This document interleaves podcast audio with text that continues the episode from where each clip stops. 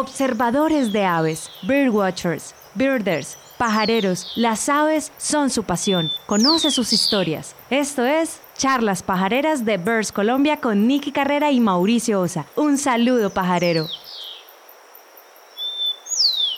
Otra nueva jornada de Charlas Pajareras, la jornada número 34. Hoy tenemos un invitado muy especial desde Medellín, por aquí ya está conectado con nosotros. Pablo, ¿cómo estás? Pablo Flores, bienvenido, buenas tardes. muchas, buenas tardes a todos, muchas gracias por la invitación Mauricio y, a Niki y bueno, muchos saludos a todos los que están viendo o, escuchando esta transmisión. Muchos saludos. Bueno. Muchas gracias a todos por incluirme aquí en este espacio bacano, contarles un poquito sobre no, hombre, Pablo. mi vida. Chéverísimo. Bueno, un placer tenerte por aquí. Pablo, bueno, como, como hemos recibido a todas las personas, primero, pues esto es una charla informal, esto es una charla como si estuviéramos aquí entre amigos conversando y la idea es conocer un poco tu historia y conocer, bueno, quién es Pablo Flores.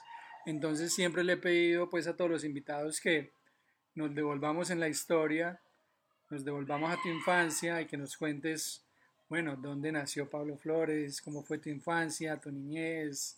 Contanos a ver cómo fue la, la vaina.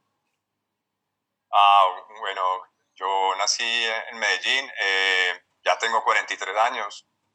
Eh, crecí pues como una familia de clase media, pues aquí paisa, eh, con cuatro hermanos, tres de la mitad. bueno, pues siempre recuerdo, siempre me gustaba mucho la naturaleza, pues aquí siempre hubo perros, pues me gustaba mucho.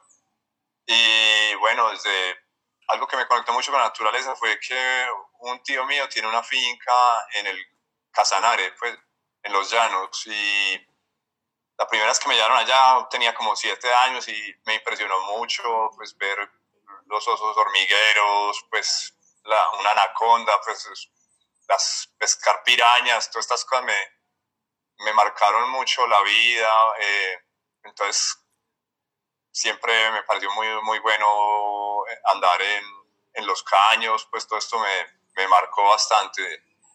Mm, pues también aquí en la, en la casa, pues, mi mamá tuvo unos canarios y unos pericos australianos que desde muy pequeño empecé yo pues como a, a cuidar, no sé por qué tenía esa atracción por, por las aves, pues me, me, gustaba escuchar el canto, pues ver el comportamiento, pues que los periquitos tuvieron crías, pues, pues a, cuidarlos. Que, todo eso me llamó, pues me fue llenando, eh, pues como atrayendo de las aves. Mm, y así fui creciendo, pues ya adolescente, pues ya me iba al llano, cuando la primera vez que fui allá no era una aventura, pues porque había que cruzar ríos, ríos pues no había puentes, nada, pues era tremenda aventura, pues no había electricidad, era otro tiempo, pues durante el transcurso de mi vida me ha tocado ver cómo cambió todo allá, pues mejoraron la carretera, entraron las petroleras, pues todo, ha cambiado mucho. Mm, bueno, eh, mm, llegué a los, más o menos a los 16 años, era un adolescente, pues ahí empezó a ver como esa onda ecológica pues que, había en televisión, que, y todas esas cosas me fueron influenciando, pues y también ver cómo iba cambiando todo a mi alrededor me... De naturalia, De la naturalia, así, viendo paz verde, todas esas cosas, pues siempre me, me, me atrajo todo este tema y bueno, así, así fue creciendo. Bueno, tuve, fui de esos que, que alguna vez compró un turpial que para salvarlo del traficante y pues al final antes lo que hacía era estimular el tráfico. Sí, bastante, una de las historias tristes que tuve, pero que de alguna manera me fueron acercando mucho, pues mucha sensibilidad hacia las aves y la naturaleza.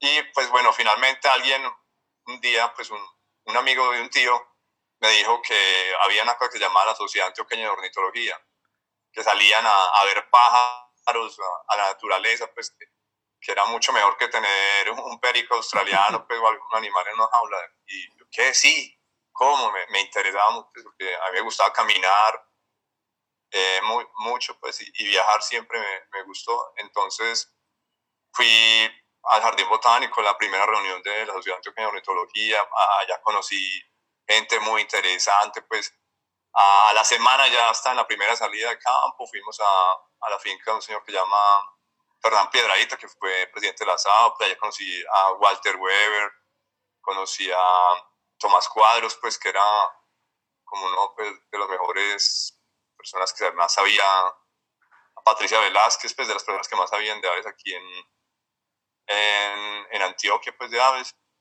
Mm, y hicimos la primera salida, allá vi, me acuerdo que vi algunas de las tángaras, pues, está, pues, con estas tangaritas y algunos eh, warblers, pues como me, con eso me enamoré simplemente y esto, esto me gusta, esta es la mejor forma de, conocer Colombia a través de las aves. Dije, porque antes del tema yo quería, yo quiero conocer toda Colombia, pues, y ahí fui donde pues, ir a ver aves es la mejor forma de conocer mi país, porque veo la, la, profundidad, pues, los campesinos, cómo vive la gente, los problemas que hay, pues eh, es una forma que te mete a lo profundo del país. Entonces, eh, quise hacer eso, pues en ese entonces estaba terminando mi, mi bachillerato. ¿Y tu, ¿Y tu, tío tenía algo que ver con la SAO que te mandó para allá o qué?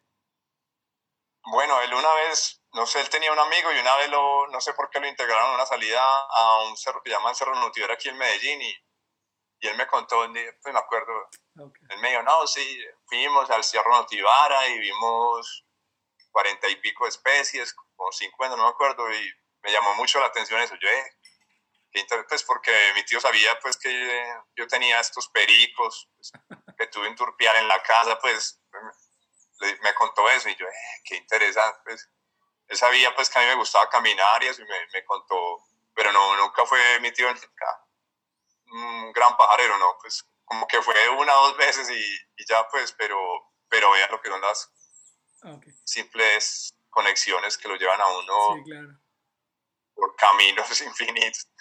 ¿Y qué pasó con el turpial?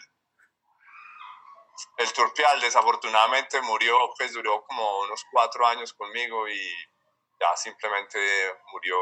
Sí, para mí fue bastante duro, pues, eh, pues ya sabía yo que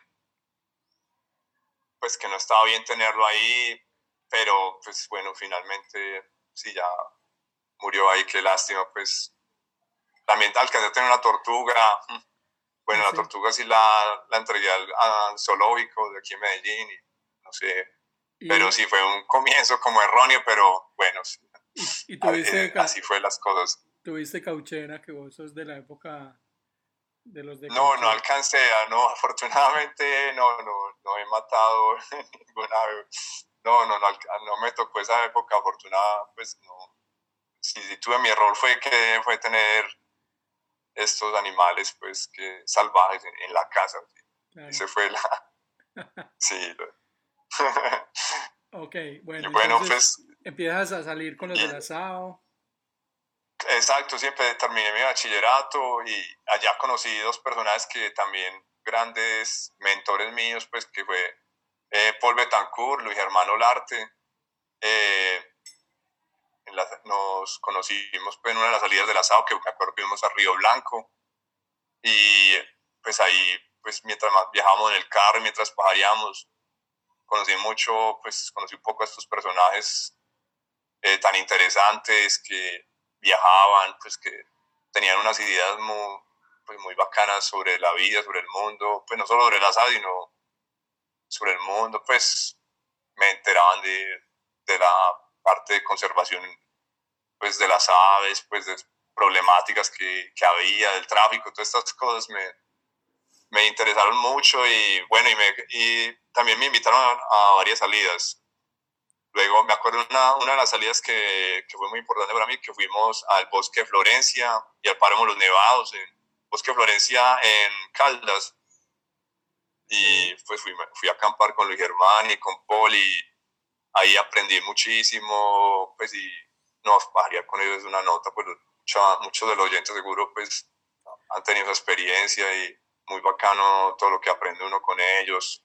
Pues ese, ese gozo por, por, la observación de aves, pues esa preocupación por, por la naturaleza, pues por la gente, pues tratar de, de los, pues uno veía los esfuerzos de ellos por, por enseñar. Pues Luis Germán una vez fuimos también a una zona que se llama el Río Santo Domingo, pues que es una zona cerca del Río Claro, pues en el oriente antioqueño. También todo eso, todas esas cosas me parecieron, me marcaron mucho, pues me sensibilizaron mucho y, y pues y me enamoraron mucho de las aves, pues le, debo mucho a ellos, ese, ese gozo por las aves y por las aventuras, por los viajes, eso me, me llamó mucho la atención Sí, estos, e, estos personajes de la, de la famosa pesada creo que han aparecido, si no en todas, casi en todas las charlas. Eh, Cierto, sí, una gran influencia. Impresionante. muy bacana esa influencia que dejaron buena semilla. sí, sí, sí, han dejado semilla por todos lados porque no solamente, obviamente, influyeron en la gente de Antioquia, pero pero cuando vos hablas con cualquier persona, ayer que hablamos con Flor, eh, cuando hablamos con, con todos, han tenido que ver con relación con ellos, impresionante.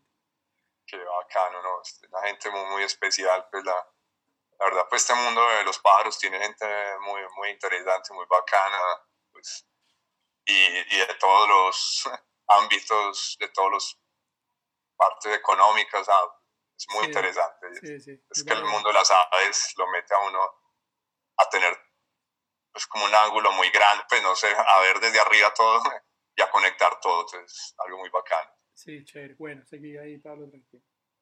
Pues, ¿qué más te cuento? No, yo, bueno, empecé a viajar solo, pues cuando no salía con ellos, pues también salía solo, yo ahorraba toda la plata que podía, comía un almuerzo lo más barato en la universidad, pues, para que me quedara plata para viajar, porque estamos hablando de seis o, o siete viajes largos, pues de, una semana por Colombia, ver pájaros, entonces tenía que ahorrar el máximo de plata que pudiera, andaba, me transportaba en cicla, pues a, hacer rendir la plata lo más que pudiera. Ah, sí, y andaba ah, solo entonces. Libros, lo que desea, pues, en esa época uno tenía, pues uno estudiante, pues y el, el pajareo pues necesitaba para tener una, pues viajar, tienes que gastar, pues bueno, a pesar de que buscamos economía, pues salía mm, lo que nosotros llamamos aquí echar dedo, pues que es a que vea un camión, una camioneta, lo echaran a uno en el golpe y, viajar, pues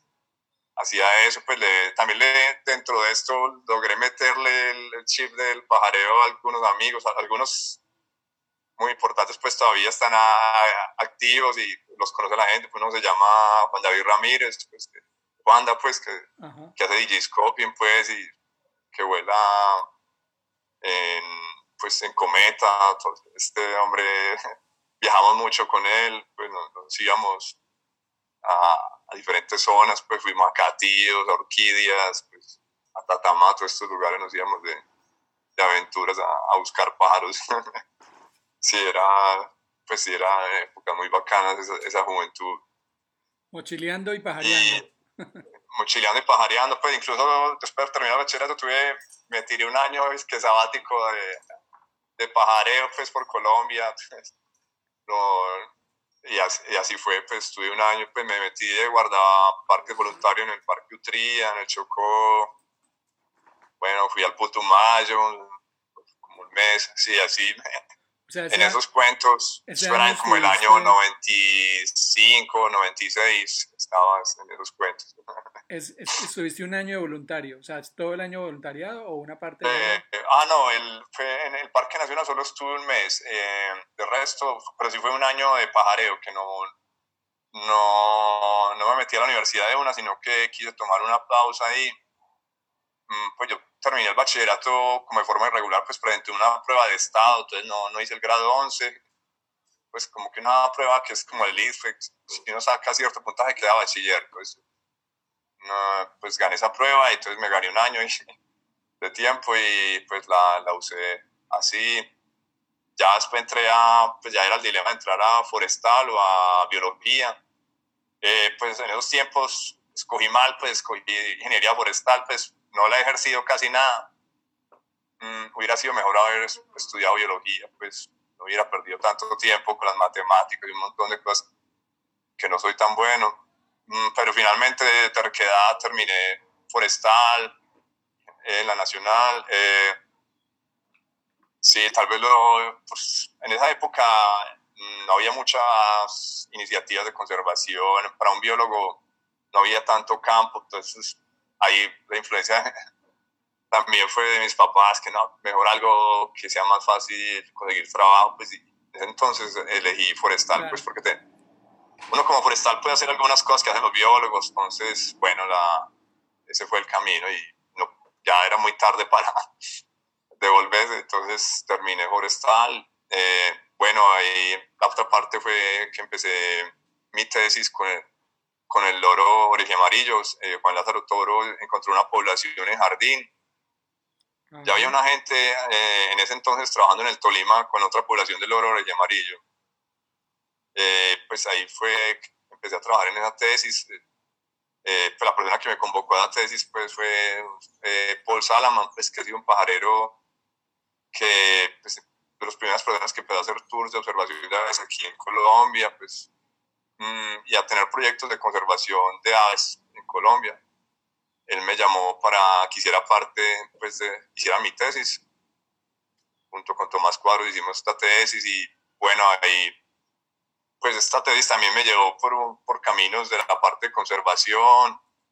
Ahí, a través del proyecto Loro Amarillo, pues fue bastante traumático ver que tumbaban las palmas de cera allá en Jardín para el Domingo de Ramos. Eso fue impresionante ver tantas palmas tumbadas, pues las tumbaban de, no, la hoja, sino toda la palma para sacar un ramo. Em, eso fue bastante impresionante, entonces con varias personas que estaba José Castaño, eh, pues Paul Salaman, pues habría Alex Cortés, varias personas en este proyecto nos impresionó mucho y quisimos hacer algo, entonces le dimos una fuerte empujón a la campaña de proteger la palma de cera. Y el proyecto fue bastante exitoso con, el loro y en eso entonces eh, varias personas del proyecto decidimos crear pues una fundación que se llamaba ProAves y ahí trabajé cinco años, pues me acuerdo, pues la primera sede de ProAves era mi casa. Ah, Eran tiempos sí era algo bastante, pues yo manejaba la plata de prueba en esos años, pues era pequeño, pues eh, también ya después me salía, ya empecé a manejar la, la parte de conservación de probades. Eh, pues estaba, era el comienzo de probades, eh, empezó todo muy bien, ¿Quiénes se, lograron hacer buenas cosas de conservación. ¿Qué, qué personas comenzaron probables? Pues eran pues vos y quiénes más sabían ahí. ¿Cuáles eran las la persona que comenzamos probando fue, los más claves. Los más claves en ese comienzo fuimos eh, yo, eh, pues este, Paul Salaman, José Castaño y Alex Cortés. Fuimos las cuatro personas que más, eh, bueno, más que todo fuimos, de acuerdo Alex Cortés, nos dijo una, una tarde de lluvia por allá en, en Jardín. A mí y a José ah, deberíamos crear una fundación que ellos venían de, de otro, de, pues Alex Cortés trabajó en el sur del país y nos dijo, ah, hay que crear una fundación para proteger los pájaros, pues, no solo investigación, sino también conservación, pues. Eh, entonces a, nosotros nos sonó mucho y nosotros, sí, hagámoslo, ta, qué tal. Yo fui yo y vi a la Cámara de Comercio de Medellín y, creamos eso.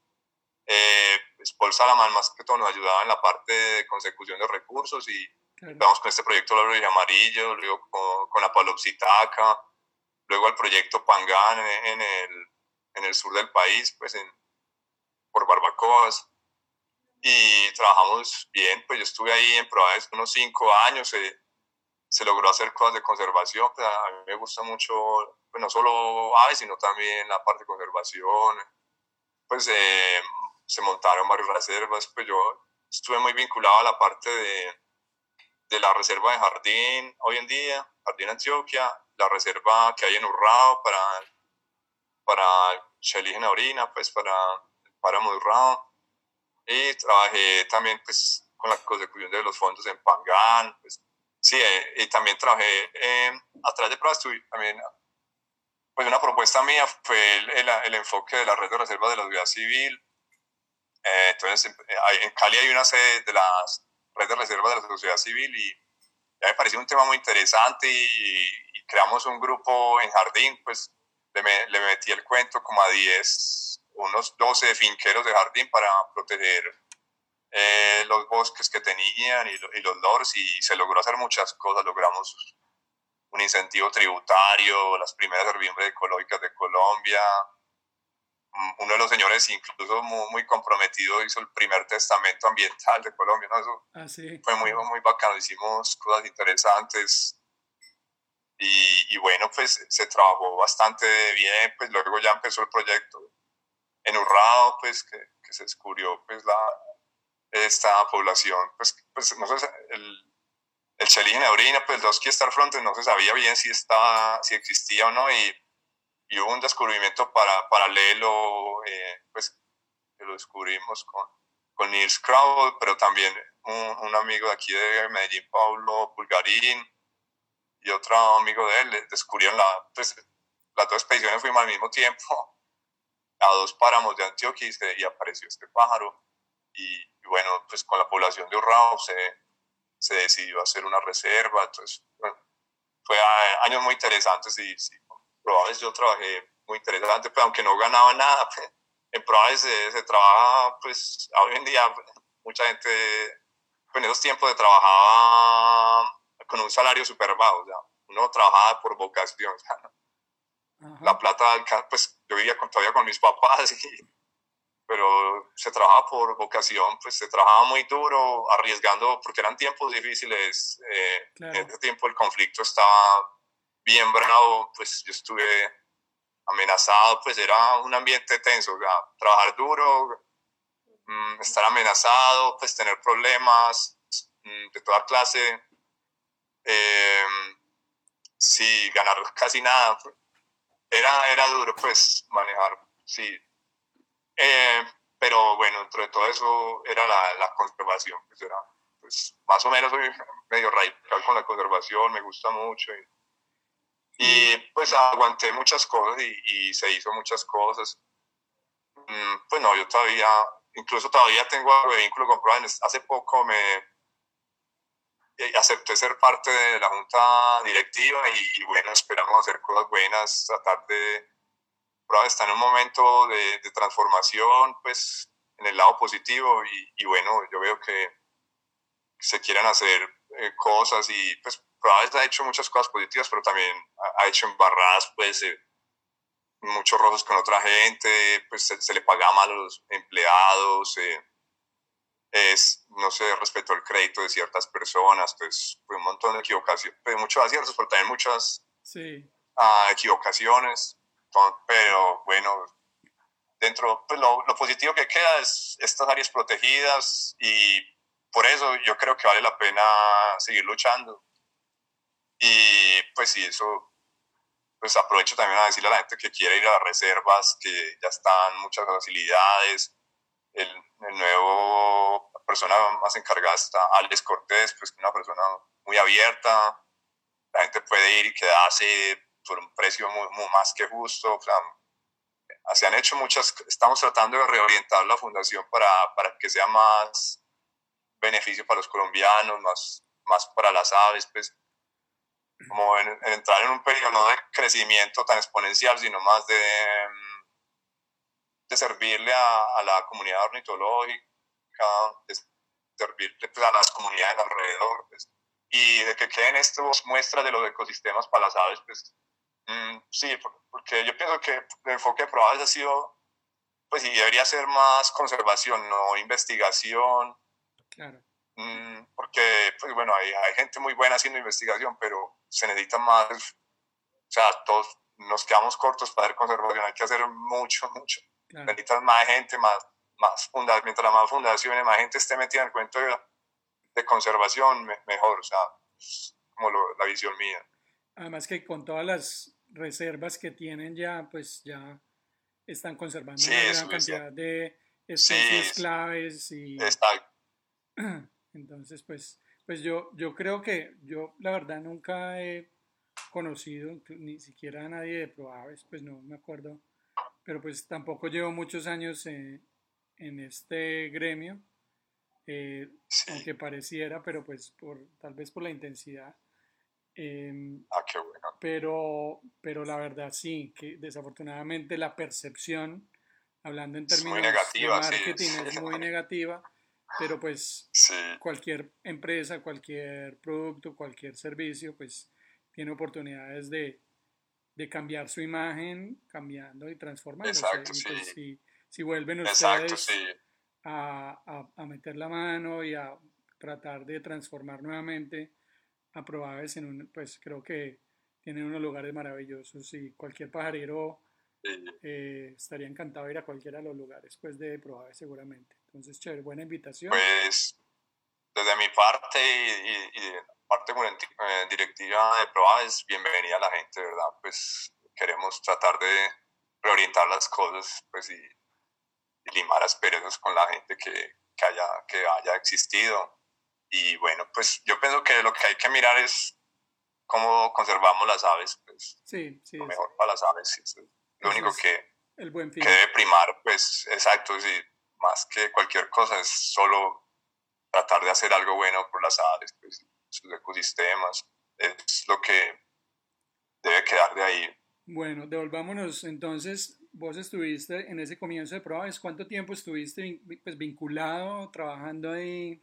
Como contratista, como unos cinco años, cinco años. Ahí ya llegamos, yo me salí como en el año 2006, 2005, o sea, ya, ya pasaron 15 años desde que y bueno, ya lo que hice, pues dentro de todo eso, mm, después de salir de prueba, yo me ya empecé a trabajar un poquito como contratista de Corantioquia, de otras entidades. Eh, tuve un proyecto muy bacano con un amigo que se llama eh, Gabriel, eh, con el proyecto de Android Cerulia. Y en este proyecto trabajamos en muchas zonas de Colombia, obteniendo información de la cerulia. Pues también entramos en Venezuela, en Perú, y fueron épocas muy bacanas, pues, eh, en las que se aprendió mucho, ¿sí? conocí otros países, pues, muy, muy bacano. Y entonces, durante este periodo también, pues, en el año, ya en el año 2001, una persona muy influyente en mi vida también fue Jürgen Beckers, pues, que muchos también lo, lo conocen, pues, pajarero belga. Ya pasó por aquí eh, Ah, qué bueno, sí, hay, hay, que invitarlo, de una, una vida interesante la del hombre. Sí, ya, ya pasó, ya, ya, pasó la vida de Jürgen. Ah, qué bueno, no, es, bueno, tengo que pillarlo, tengo que voy a buscarlo. Sí, muy, muy Me gustaría ver la, que, la invitación que él tuvo. La verdad que en el año 2001, él, a través de la Sociedad de Ornitología dieron mi teléfono y me preguntó algunos datos sobre algunos sitios para ir. Él es un loco completo, pues, para viajar, loco por las aves y pues no, parece un poco que no le, no tiene miedo a veces, no, simplemente va y a, él le debemos, a Jürgen le debemos sitios como MeToo, Inírida, pues él abrió, pues, esos sitios, pues, obviamente están abiertos, pero para los pajareros era como, uy, como, ¿será que si vamos allá? Y, pero Jürgen simplemente arrancó y, y, y casi que pues hizo los contactos locales, un montón de cosas que, que han multiplicado el pajareo en esas zonas. sí, que, que, yo diría, pues, sobre todo en la Amazonía, Jürgen abrió unos lugares, pues, nos, nos presentó los lugares, nos dijo, sí, es seguro ir, vaya, no, no hay problema, la gente es muy querida, no, no hay problema, vaya. Y pues ahí es eh, muy bacano con Jürgen, pues que lo que iba a decir era que, bueno, en el 2001 pues hice algunas salidas con Jürgen aquí en Antioquia, pues luego pues a través de, ya Jürgen pues a través mío pues se conoció con Juan David Ramírez, con Diego Calderón y eso pues ya armaron buenas amistades y empezaron a viajar también ellos mucho. Y bueno, la siguiente etapa de mi vida con el cuento de los pájaros fue el turismo, pues que después de que el país se volvió más seguro ya como en el 2007, 2006, pues más o menos como en el 2005 ya estábamos, mejoraron las condiciones pues, en muchas zonas. Eh, y un día Jürgen me dijo, pues Jürgen ya empezó a traer sus tours eh, eh, y, viajaban pues por diferentes zonas, pues Jürgen pues fue los en, hacer los itinerarios más modernos, pues, de lo que son los tours de pajareo hoy. Y Jorgen un día me dijo, ah, Pablo, tú conoces los sitios, eh, las aves, ¿por qué no ayudas con este tour? Eh, son unas personas que vienen a buscar mariposas y pájaros, no, no son expertos, pero vaya usted, aprenda, yo no, yo no puedo ir. Y yo, ah, bueno, yo estaba en ese entonces medio desempleado, pues tenía contraticos así de tres, cuatro meses, pues, la vida y, bueno, yo, ah, listo, hágale tan. Entonces fui y, y me pareció bacano conocer a la gente, pues no hablaba mucho inglés, y tampoco fui entrenado para guiar, pues más o menos uno aprendía del trabajo de los clientes y de lo que ellos requerían, pues. Mm, entonces aprendí mucho en la práctica. Eh, pues trabajé con la empresa Jürgen como un año. Eh, pues ahí conocí a un guía muy bueno que es canadiense pero vive en Perú que se llama David Gill.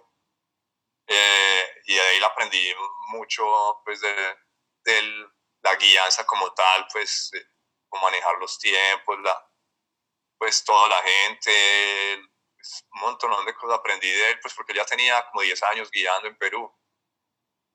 Y bueno, ya en el año 2010 eh, creé pues una empresa pues, que se llama Multicolor pues, Birding, que es de lo que vivo hoy en día.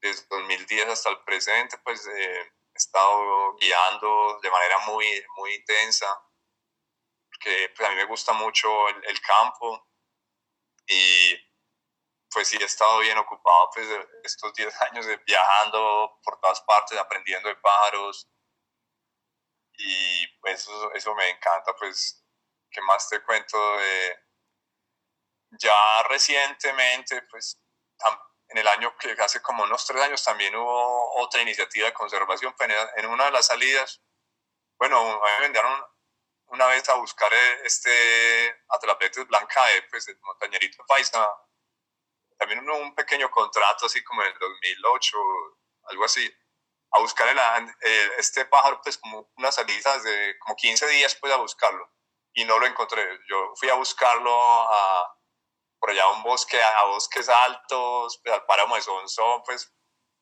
y nunca lo buscamos eh, en el rastrojo donde, pues los hábitats de como rastrojitos eh, y secundarios donde él vive. y súper charro. Era, pues, era más fácil de lo que uno imaginaría. Cierto, sí, no buscamos por allá me lo imaginaba uno, eh, por allá en el último rincón, en el bosque más alto y el pájaro estaba ahí en las zonas más abiertas.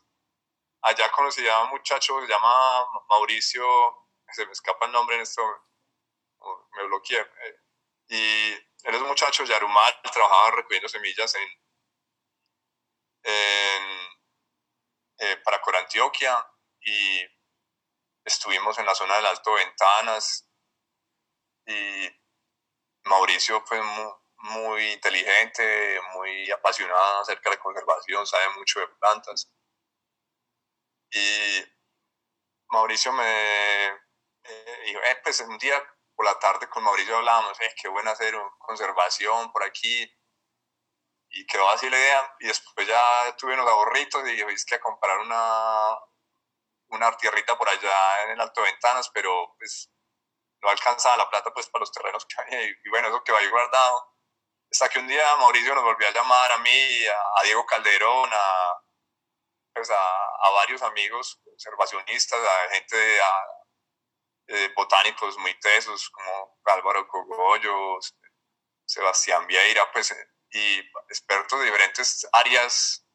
Y nos dijo, vea, juntemos plata y compremos una reserva nos sonó la idea como a 18 personas y compramos la primera reserva ya en Alto Ventanas. Ah, sí. Pues es un bosque de niebla, pues parecido a que como a, pues un poquito parecía a las aves a, lo que hay en el 18 en Cali, pues, o, las tángaras o Montezuma. Hay muchas, es muy interesante y sobre todo hay muchas plantas que son únicas de allá, solo existe ese parque.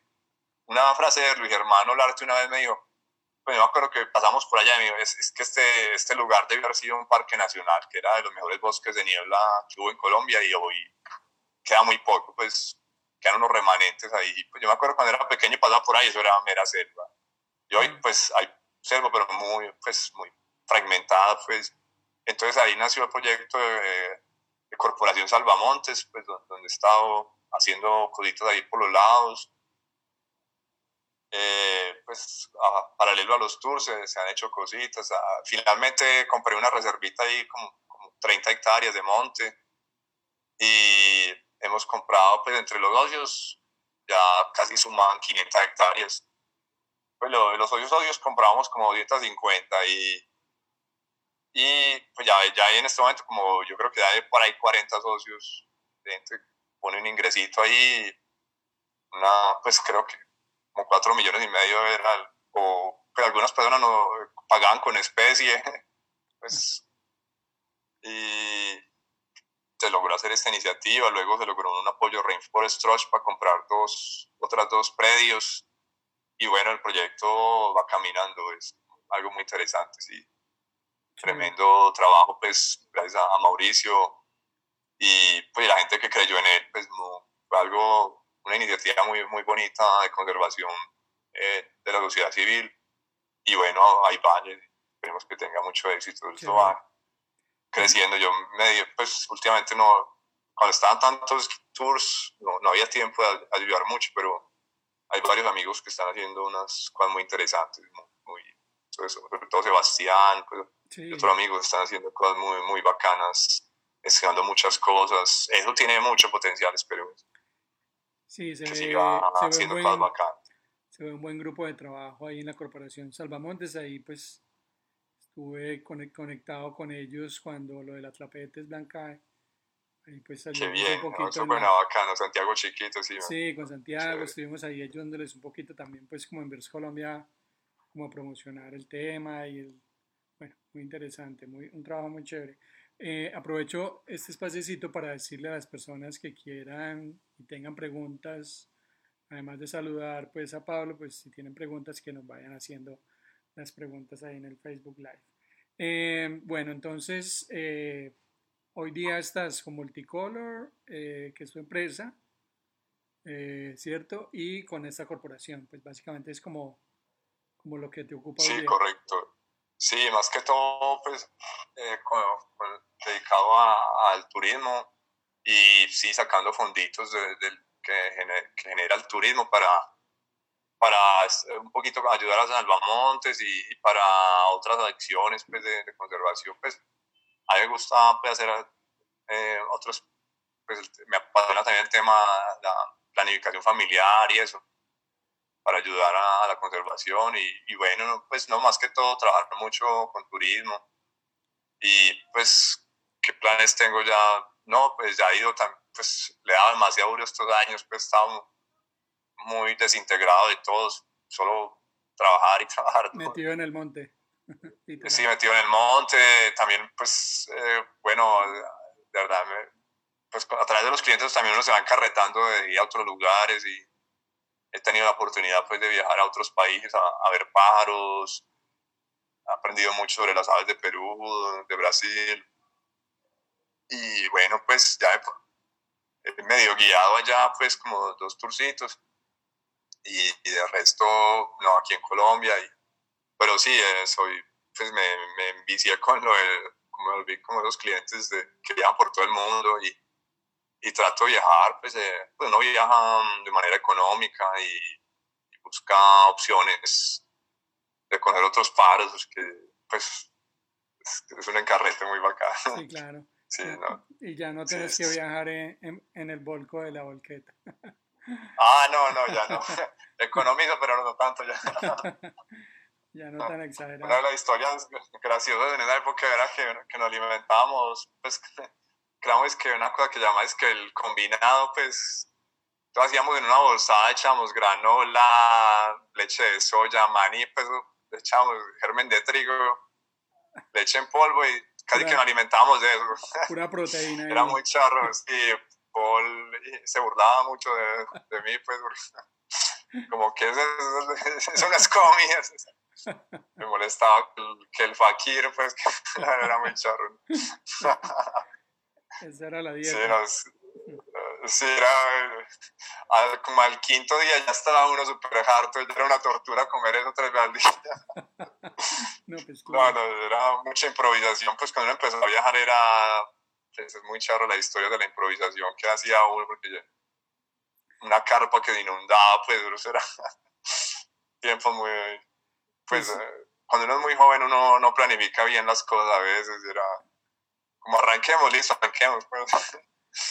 Era, era, muy chistoso esas anécdotas. Hablando de esas historias y de esas, ¿qué más? Pues alguna anécdota que tengas por ahí como, como en la, de, la de, la, pajarería que, que te acuerdes por ahí. Mm, pues estos, viajes con, con Luis Germán y, y, Paul eran muy bacanos, pues nos, nos reíamos mucho.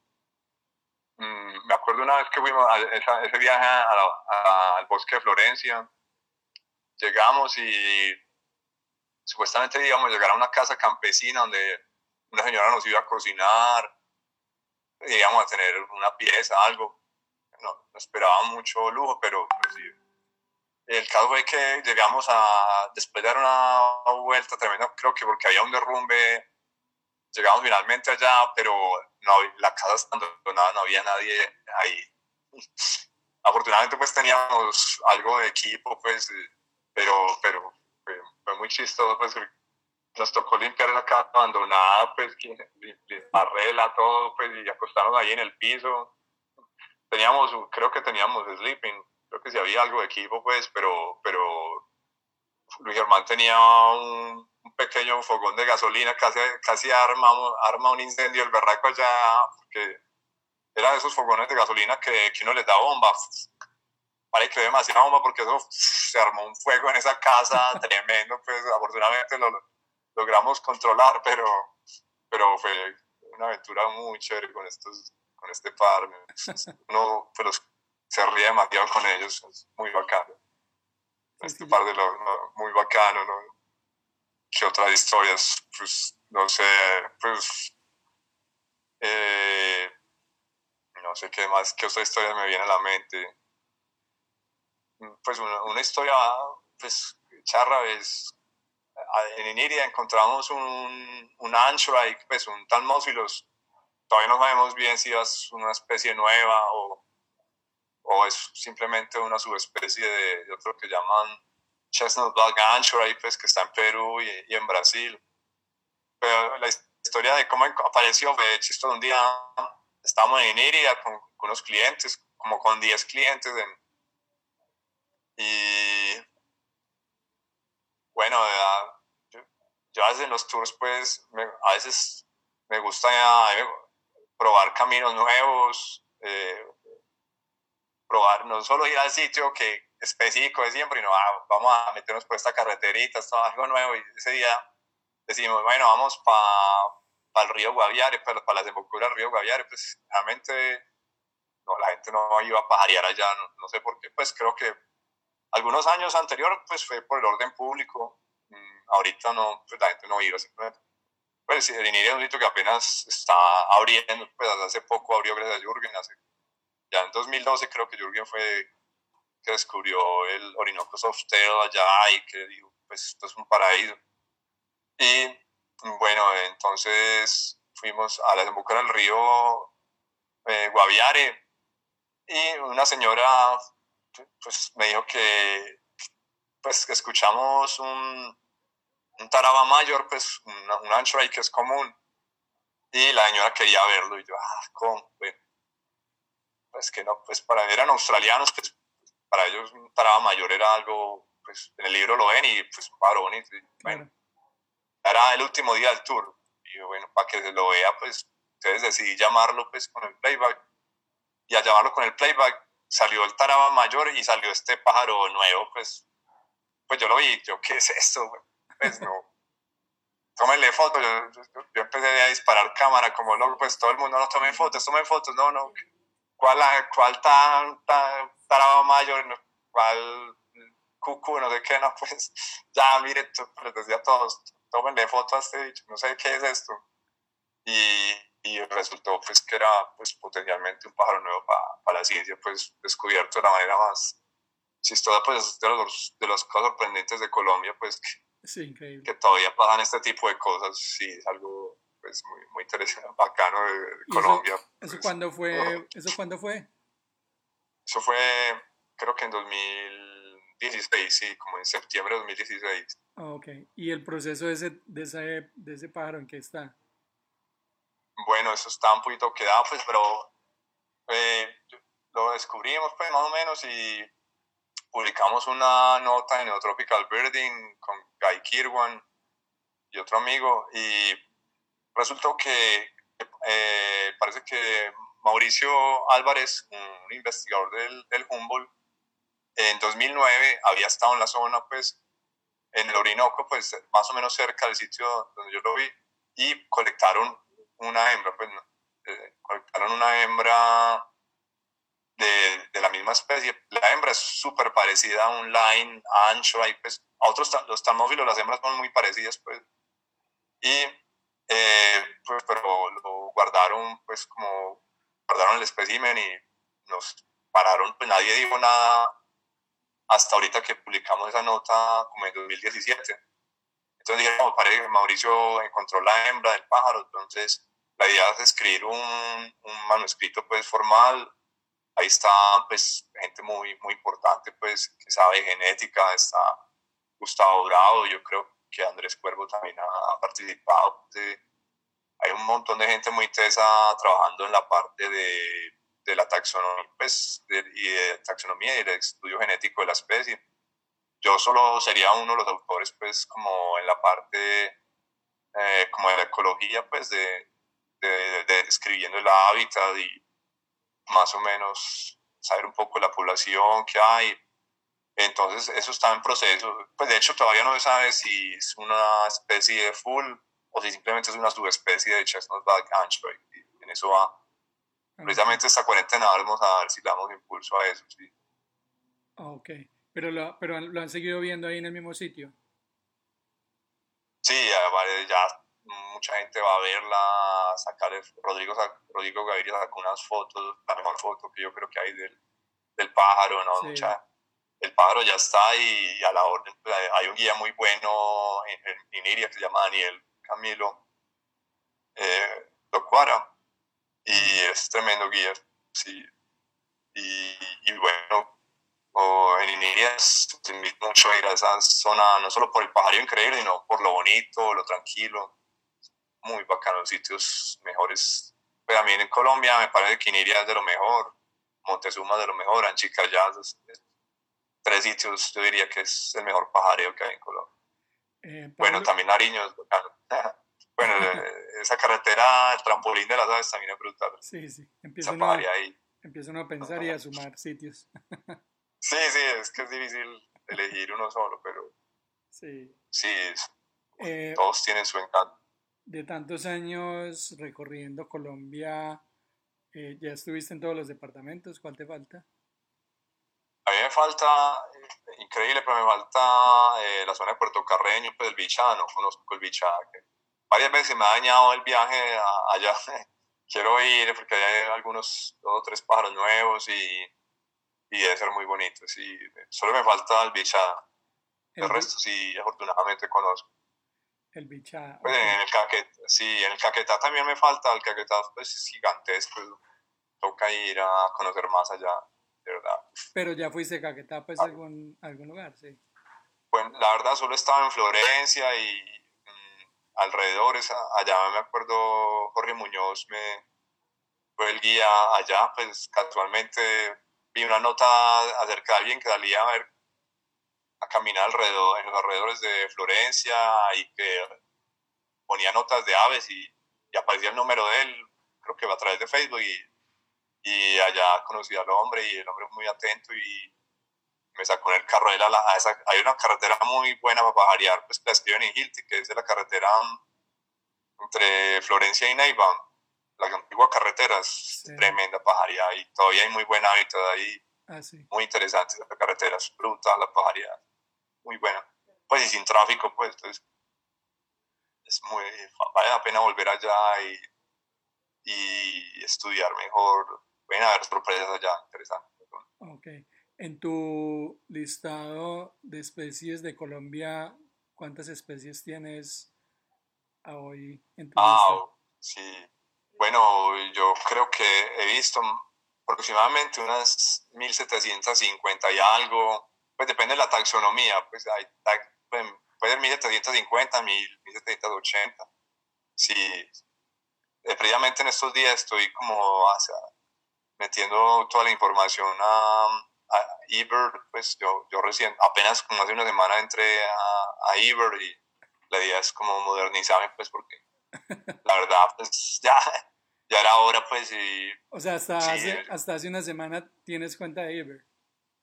sí, exacto, sí, yo, no sé, yo sí un poco, pues, yo no sé, como de vieja guardia, yo no sé, de neolítico, pues, poco, poco con la tecnología, pero pues ya se volvió una necesidad completa esta parte de, Claro. del Iber, los clientes lo preguntan, todo tiene que ver con el Iber hoy en día. Pues una, toca modernizarse, sí. Pues, no, y muy útil, cada vez me gusta más, estoy encarretado, es súper claro, útil. no, y, y con esa cantidad de pájaros. Sí, es bacano ver toda esa información y Pues para que, y es para muy bueno que, para estudiar. Para que hagan un cálculo, en este momento Pablo Flores, Multicolor Birding, está en número 20. Hace una semana está subiendo datos y en este momento lleva 1.345 especies. Y Ay, va, el trabajo. con el dato que nos acabas de dar de mil, mil qué, mil, quini- mil cuántas, mil quinientas, mil qué, ¿Cuánto? 1750 más o mil menos. setecientas cincuenta.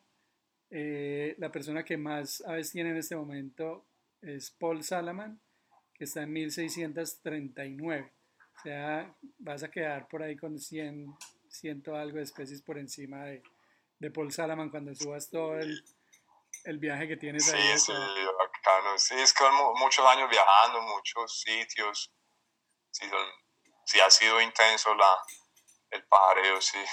Tremendo, tremendo, tremendo dato. A mí, sabes que José Luna, eh, no, José Luna no, José Castaño, cuando la charla de él, cuando estábamos en el previo, eh, algo hablamos de vos y me dijo, no, yo estoy seguro que Pablo es el man que más pájaros tiene en Colombia. No, sí, pero ellos también han visto mucho. Uf, no. Sí, No, y hay mucha gente que no está ni ver que, que ha visto muchos. Claro, claro, claro. Y yo creo que otra gente que también está muy, muy, visto mucho pájaro. uf, Sí, Bueno, pero no, poco a poco se van a ir metiendo también. Sí, claro. Bueno, por No, acá, ya es que ya se volvió una necesidad. por acá creo que hay ya algunas preguntas, saludos acá de, de mucha gente. Ah, qué bien. Ah, Bueno. chévere, qué bueno. qué Hola, bueno. Saludo a Pablo. Qué rico tenerte aquí Hola. en, en Beers Colombia. Gracias a ustedes, ¿verdad? Gracias por la invitación. Tenemos a varias personas eh, que tienen mensajes para ti. Eh, veo que también hay muchas personas que le has marcado la vida y que tienen mucho aprecio a ti.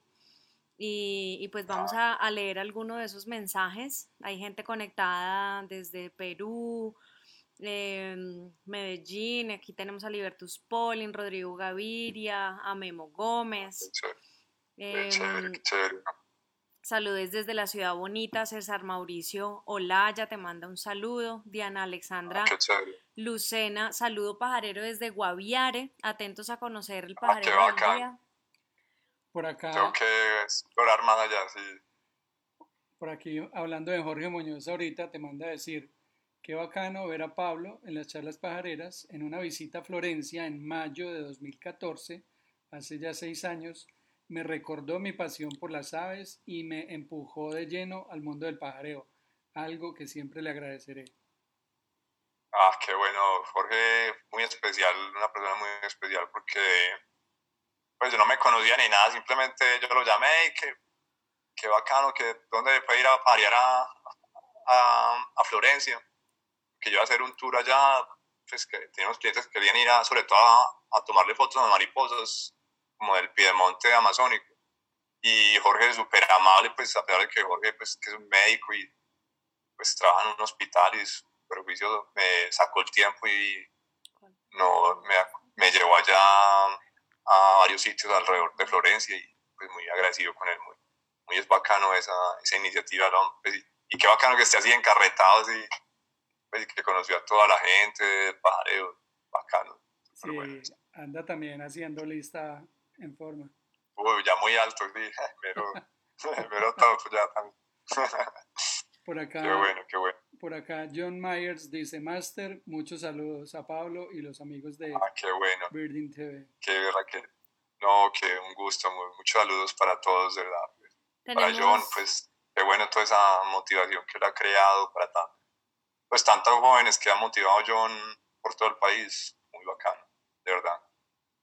Tenemos a Adriana Ramírez, dice Pablo, fue el que más especies de aves le aportó a la primera base de datos de Aves Data Aves, era el más ordenado y que pasaba los mejores registros. Saludos de Juan Guillermo Jaramillo. Ah, qué bien, Juan Guillermo, una calidad de persona. Sí, no, gracias a Juan Guillermo también. Yo creo que Juan Guillermo le dio también, yo le doy mucho también a Juan Guillermo porque me conectó con clientes muy especiales como King Garwood, que es una especialista en mariposas neotropicales y ella me conectó con, pues yo apenas nadie me conocía en el mundo pues, del pajareo y la guianza y gracias a Kim y las personas amigas de Kim, todo gracias a Juan Guillermo, pues, yo creo que Juan Guillermo también, eh, pues como Juan Guillermo fue presidente de la Sociedad Antioqueña de Ornitología, me, eh, pues yo creo que habló bien de mí a varias gente, no sé, tal, tal, vez le dio el mismo teléfono mío a Jürgen, no, no sé quién enlazado le dio el teléfono a Jürgen Becker, y muchas cosas especiales han pasado gracias a Juan Guillermo, ¿verdad? Pues, y pues sí, Juan Guillermo es unas personas que, que ha contribuido con las, con más que ha contribuido con las, el estudio de las mariposas hoy en día en Colombia, pues las tremendas bases de datos ha, ha, ha levantado, pues, y, y fotográfica. Muy interesante. Por acá te dicen uno de mis maestros con las aves. Saludos a Pablo, José Castaño. Ah, qué bien, José, una calidad de persona, una persona muy interesante. Trabajamos muy, muy bacano en jardín, hicimos muchas cosas. Muy bacano trabajar con José. Pues. Muy, además que muy interesante como persona, pues muy, diferente al resto de personas. Sí, una calidad de persona. Tenemos a Gilberto Collazos que nos dice, aunque no lo sepa, para mí también fue uno de los que me inspiró para convertirme en pajarero. Un abrazo y un saludo ah, muy especial. Lo mismo para Gilberto, muy bacana la historia con Gilberto porque mm, Gilberto, pues muchos saben pues que él fue pues, es odontólogo y trabajaba en el proyecto hidroeléctrico de, la, de. Y Gilberto fue muy, muy bacano porque un día nos, nos encontramos ahí en un restaurativo que queda fuera de la entrada de la represa. Y pues nos preguntó qué, qué estábamos haciendo. Pues yo estaba entonces con un, cliente, eso era como el año 2010, pues, y nosotros estamos quedando ahí en un hotel pues, básico que, que entonces pues queda ahí afuera. Y eh, gracias a Gilberto, el hombre me ayudó con la gestión para poder entrar por primera vez, pues dos veces me ayudó para poder entrar ya a la hidroeléctrica del Alto de Chigayá, del pájaro es increíble, pues gracias a Gilberto. Y bacano que él vio, pues sí, también le... Pues a él ya de hecho le gustaba porque él mismo ya tomaba fotos, pero pues tal vez le llamó la atención como este gringo viene hasta aquí a, a ver pájaros y, y lo tomó muy en serio bacano Gilberto. María Gilberto también ya esté metido tan adentro en el gremio y que tome esas fotos tan bacanas, tan increíbles. Muy bacano. Bueno, súper bien. Bueno, acá tenemos una pregunta de Rodrigo Gaviria y dice, ¿hace cuánto se cortó las rastras y las rastas y por qué ese cambio? ah, bueno, no, ya la edad, pues ya me las corté en diciembre es que ya estaba aburrido, ya las tenía muy achiladas. no, ya me estaba cayendo el pelo, ya dije, no, tengo que, si digo con estas rastas, voy a quedar con una cola y, calvo. Entonces, y no, ya, pues, sí la da, pues, ya llevaba mm, como 25 años peludo, ya era, ya quería un cambio. Y también eso, pues, pues el calor, pues todo, ¿no? ya era hora de un cambio, sí, sí. ¿Cómo, bueno, qué digo? Por acá, Camilo Orjuela. No, Rodrigo es un bacán, súper bien. Sí, total. Otro personaje muy increíble y que ha influenciado a mucha gente. Rodrigo es una suerte que esté por ahí. Qué, bacano. Totalmente. También, Camilo Orjuela dice, Pablo, sería interesante oír algo sobre la historia del libro Beer Watching en Colombia. Saludos. Ah, bacano, Camilo. Camilo es el, guía pues, que les hablaba en Iniria, pues, que es tremendo, se volvió tremendo guía allá y tiene una empresa pues, de, de pajareo, pues, Orinoco, Birding Tours creo que se llama. Y, ah, bueno, acerca del libro, eh, la, la, idea del, libro fue principal, fue de Jürgen Beckers. Yo, pues, solo Jürgen me propuso que hiciéramos juntos, pues, porque yo conocí algunos, muchos sitios, pues, que él no, entonces me dijo, ah, Pablo, hagámoslo y empezamos a trabajar. Eso fue, más o menos seriamente, empezamos a trabajar como el año 2007, entre los 2007 y 2011, como cuatro años que empezamos a trabajar en el libro. ¿sí? fue un poco lento, pues eh, eh, viajábamos y con algunos amigos, ahí conocimos mucha otra gente, pues, y, pues ya tardó un año el proceso, pues, como de, corregirlo, pues, de arreglar el inglés. ya ven un, libro hecho y ve pues, un montón de errores, de, cosas, pues, que, güey, puta, ¿por qué lo hicimos mejor? Pero bueno, se hizo y fue muy útil y, pues, fue muy bacano haber sido parte de eso.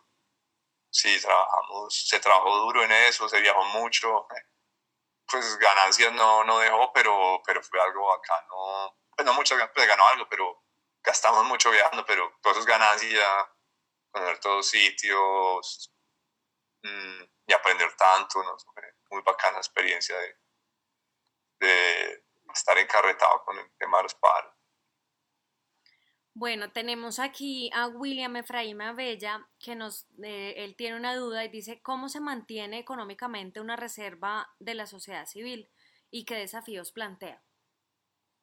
Bueno, esa pregunta es difícil, sí. Es difícil, pues de alguna manera, pues depende del sitio donde esté. Si tiene una reserva en un lugar turístico, sería bueno generar ingresos a través del del turismo, pues, o tener un área de la reserva dedicada a, la, a, un cultivo o algo, pues una zonificación, pues. Eh, en el caso mío, solo genera eh, más que todo, eh, pues es un pequeño gasto, pues, pues, como un lujo que, que uno se da, pues básicamente, pues la verdad es una no genera, pues yo la tengo de conservación 100%, tenía unas áreas de potrero y la estamos dejando en, rastrojar todas. Mm, pues sí, es una, en este momento la verdad es un pequeño lujo, pues tenerla, pues yo también la tengo pues por convicción para generar algo de impacto positivo, pues porque la empresa pues tiene un impacto negativo, pues porque pues contaminamos, generamos basura, mm, pues hacemos playback a los pájaros, todo, pues creo que hay que al menos tener una, todos deberíamos tener una mini reserva, los que pudiéramos tener una mini reserva, o, al menos en la canalización, pues bregar a sembrar algunos árboles, o ayudar un poco para prevenir el embarazo adolescente, alguna cosa, que uno, tantas cosas que uno puede hacer, esterilizar unos gatos, lo que sea que, que ayude a mitigar el efecto pues, de, de, la empresa y, pues, y de la vida de uno, de, lo que comemos. de alguna manera hay que devolverle a, pues, a la tierra lo que da. ¿sí? Pero, pero sí, es, un dilema tener una reserva. Es, eh, yo honestamente es la única forma que le veo de tener recursos es a través del turismo, de, un cultivo, pues, o, lograr generar un...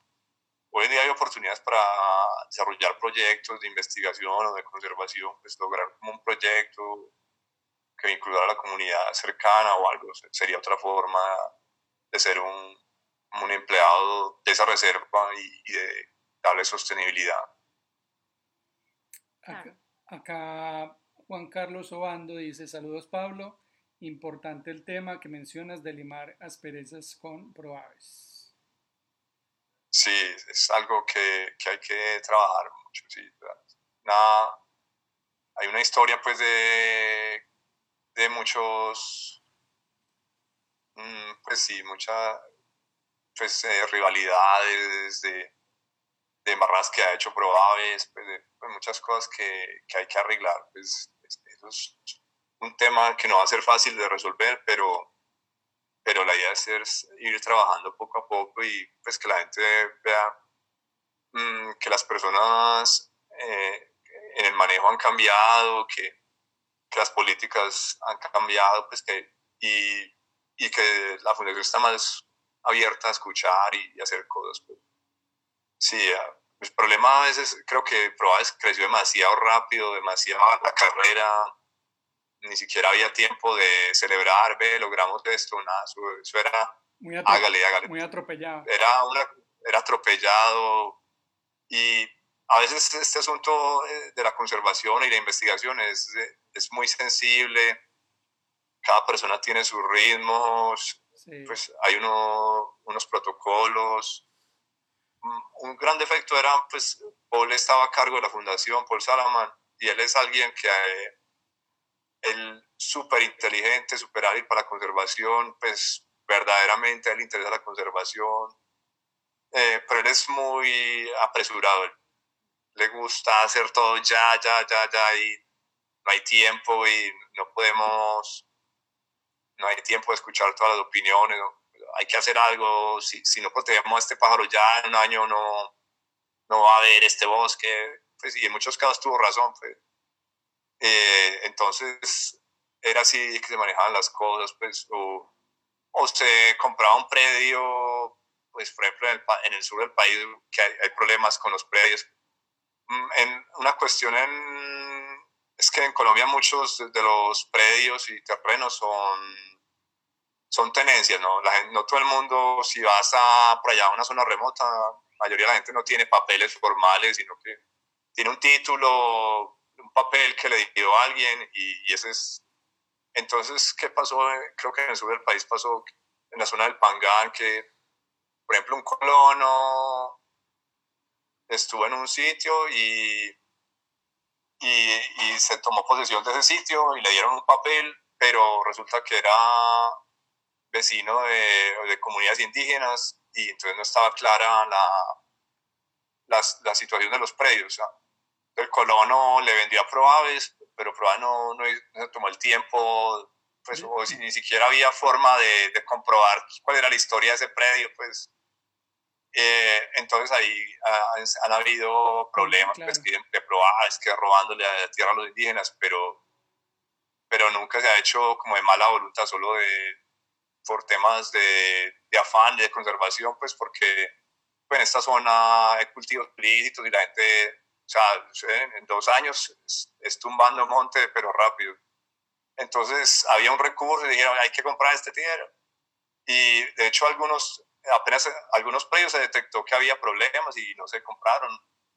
Y en algunos otros, y, y, y en algunos ha habido ese tipo de, de situaciones, pues es, y eso a cualquier entidad pues, que trabaje en conservación lo, lo va a encontrar. Pues, mm, es difícil, pues las tierras que, tienen papeles formales y todo esto es, es difícil. El tema, todo el tema de tierras es, es un chicharrón, es tremendo. Pues. Claro. Y un predio que tenga todos los papeles es súper costoso o, o, simplemente ya no está donde está el mejor bosque. Entonces sí es un tema... Mm, creo que sí, muchas periodos comprobadas es, porque trabajó muy de afán, mm, no pagándole lo suficiente a la gente o pues, no pidiendo disculpas en algunos casos. En otros casos también, pues eh, se presta también para... Yo pienso que en muchos casos probablemente estaba equivocado, en otros estaba correcto. Si es, es el problema.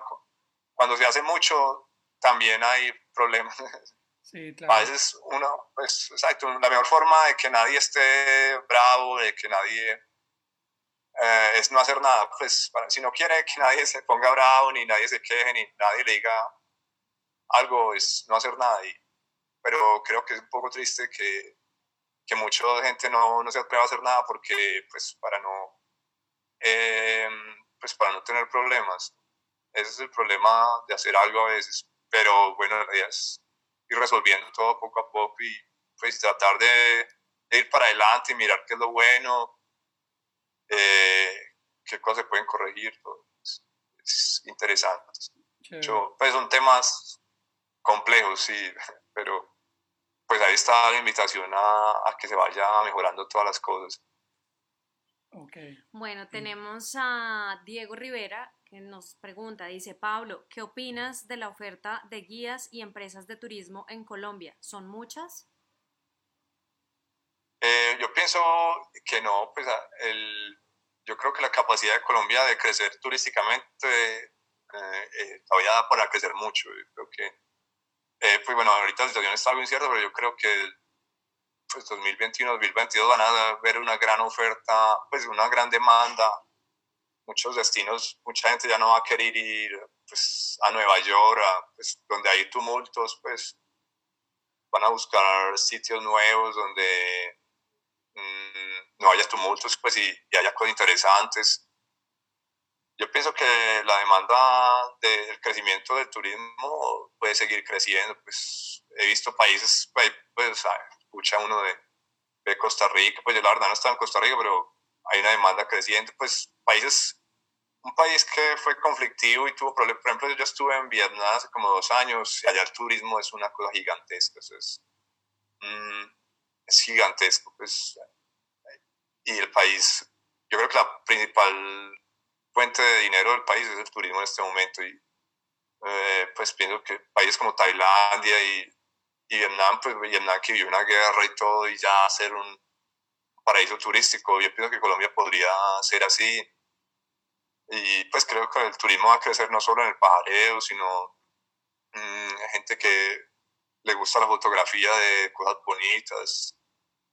Mm, yo pienso que yo, hay futuro en ese sentido, pues importante pues, lograr mantener el ritmo y, pues, y, mantener los recursos, pues, que se mantenga los ecosistemas, es importante. Y, pero bueno, es, es, es, un tema que no sabemos qué va a pasar mañana, pero yo, creo, yo pienso, soy positivo de que va, va a haber un crecimiento del turismo y que mucha gente mm, va a tener oportunidad de seguir trabajando en eso. Aves Boyacá quiere saber eh, cómo ves a Boyacá como objetivo para desarrollar actividades de aviturismo. Boyacá es una, una zona interesante, tiene pues todos los pisos térmicos y, y hay especies, muchas de aves endémicas y, y, buena infraestructura, comidas buenas, ¿no? yo, yo, lo veo interesante. A mí me gusta mucho eh, Boyacá, pues bueno, es, uno de los sitios favoritos míos es la Sierra Nevada del Cocuy, para los pájaros no es tan brutal, pero los paisajes más hermosos de montaña que he visto es, es allá, eh, Boyacá. Pues yo le he dado, una vez le dimos toda la vuelta a la Sierra Nevada del Cocuy fue impresionante. Es de lo más hermoso que, que yo he visto en montaña, Uf, mejor que, que, la Patagonia, eso allá es increíble. Mm, y bueno, y eh, pues en Magdalena Medio pues también hay una cantidad de pájaros tremenda. Boyacá y pues sí, hay que, pues Rojitama, todos estos sitios con colibríes increíbles. No, a mí me gusta Boyacá. La parte cultural y pues Villa de Leyva, todo esto es interesante. Pues los pueblitos muy lindos en Boyacá. Creo que tiene mucho futuro.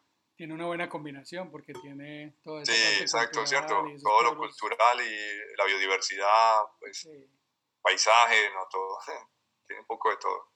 Eh, acá hay saludos de Luisa Fernanda Chávez, que te saluda desde Putumayo. Ah, un saludo muy especial a Daniel Orozco, que hace rato no nos visitaba y pide a gritos que lo saludemos. Así que un saludo al ah, parcerito de Daniel Orozco. Muchos saludos, que, bacano, pajarero bacano. Mucho, buenas fotos también. Sí, saludos de, de Memo Gómez. Ah, tremendas fotos de Memo. Memo alguien muy parchado ya. Esa reserva que tiene, ese locha allá en pacífico, increíble. Sí, saludos de, Osvaldo Cortés, dice que eres un gran instructor. Ah, no, qué gusto, no, Osvaldo, él es el instructor, es de las personas que más ha compartido su conocimiento, ¿verdad? Pues eso es algo que tiene muy admirable Osvaldo, que compartido mucho todo su conocimiento, pues Osvaldo y Diego Calderón, pues personas que han compartido con mucha gente ese, toda esa pasión y ese conocimiento. Sí, pues en esa parte sí son campeones y súper bien eso.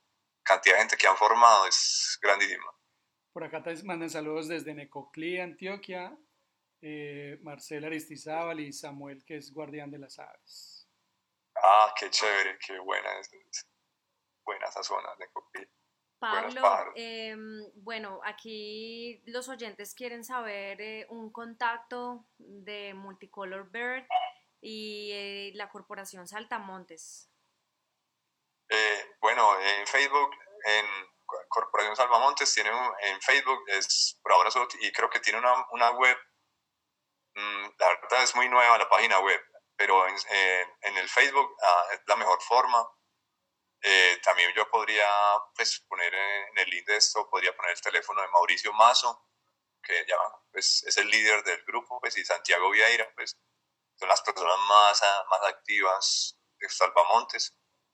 Y a través de Facebook pueden entrar en contacto, bienvenidos a visitar las reservas de Salvamontes o aportar, o el que quiera ser parte de Salvamontes es un grupo abierto, cualquiera que le guste el tema de conservación, eh, pues, y quiera hacer parte es bienvenido, pues ya, ya sea que quiera a través de la, del aporte económico, pues para tener ser, o del, del, aporte en especie, pues por ejemplo, en la parte de publicidad, ah, que por ejemplo una niña ayudó montando la web, otros pues con educación, pues en los alrededores de la reserva, pues otros haciendo una parcela de botánica pues, en esta zona, pues que hay un montón, ya han descubierto como más de 40 especies de plantas nuevas para la ciencia ya. Pues, eh, entonces, bienvenido. Cualquier persona que quiera hacer un salvamontes, adelante. Pero ahorita salvamontes está trabajando principalmente solo en el alto de ventanas. Pero pues ahí, ojalá pudiera entrar a salvar montes en otras partes o, o que otra gente cree otro parecido en, en alguna otra zona. Más gente mejor haciendo cosas ¿Y, la, ¿Y las redes de Multicolor Birding cómo son? Ah, bueno, no, yo tengo, pues a través de Facebook, tengo a través de mi perfil de, de Facebook de Pablo Flores y a través de multicolorbirding.com, así se llama www.multicolorbirdingcolombia.com. Sí, ahí pueden entrar, pues ponen Multicolor o Birding Colombia y ahí aparece de una la página mía. Hay, muy buenas fotos, hay unas fotos bonitas mías, otras de un amigo que se llama Glenn Bartley, que es fotógrafo muy bueno. Muy bueno. Sí. Súper bueno. No, es todo Acá... que quiere. Pues no sé, cualquier pregunta pueden escribirme, claro.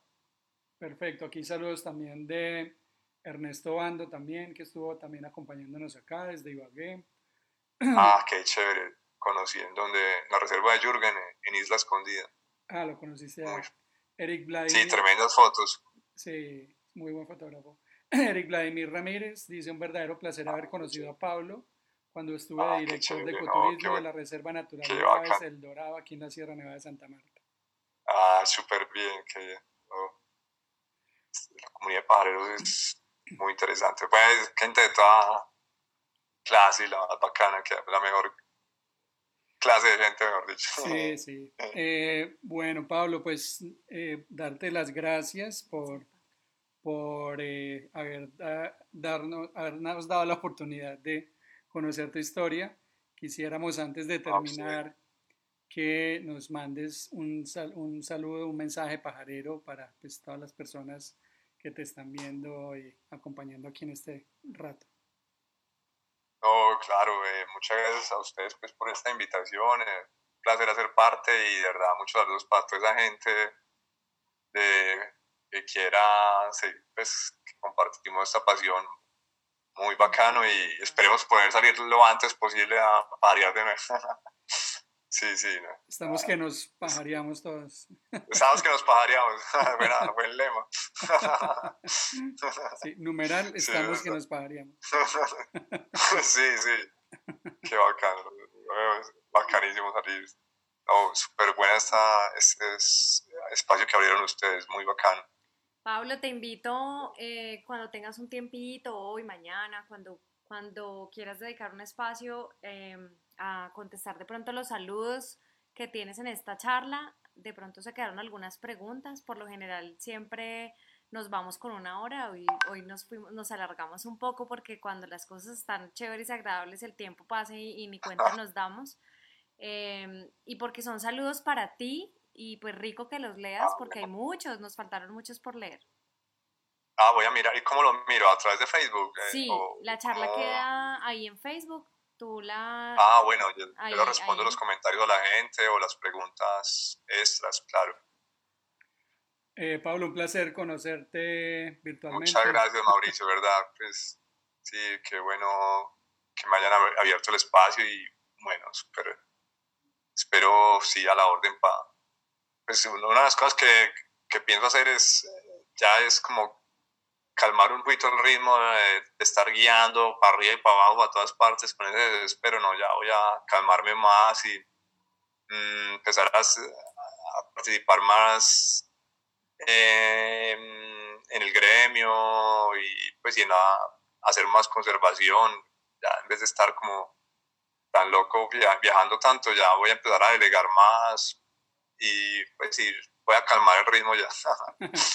Chévere. O sea, hacer otras cosas, pues hacer otras cosas que no sea solo pues, estar trabajando y produciendo y no eh, haciendo cosas buenas por ahí bajarle disfrutando de la, de la gente y de todo. Sí, este es un gremio muy chévere. Eh, bueno, nos veremos por ahí pajareando, Pablo. Un abrazo. Muchas gracias. Gracias Cuídense mucho. Gracias por todo. Gracias a todas las personas por la atención. Chao, chao. Chao, Ok, chao. gracias a ti. La mejor energía. Chao, chao. Gracias por todo. Y esto fue otro capítulo de Charlas Pajareras, todos los miércoles a las 7 de la noche hora colombiana por Facebook Live. Recuerda que nos puedes seguir en nuestras redes sociales como arroba Colombia, arroba Carrera y arroba Mauro Osa. Un saludo pajarero.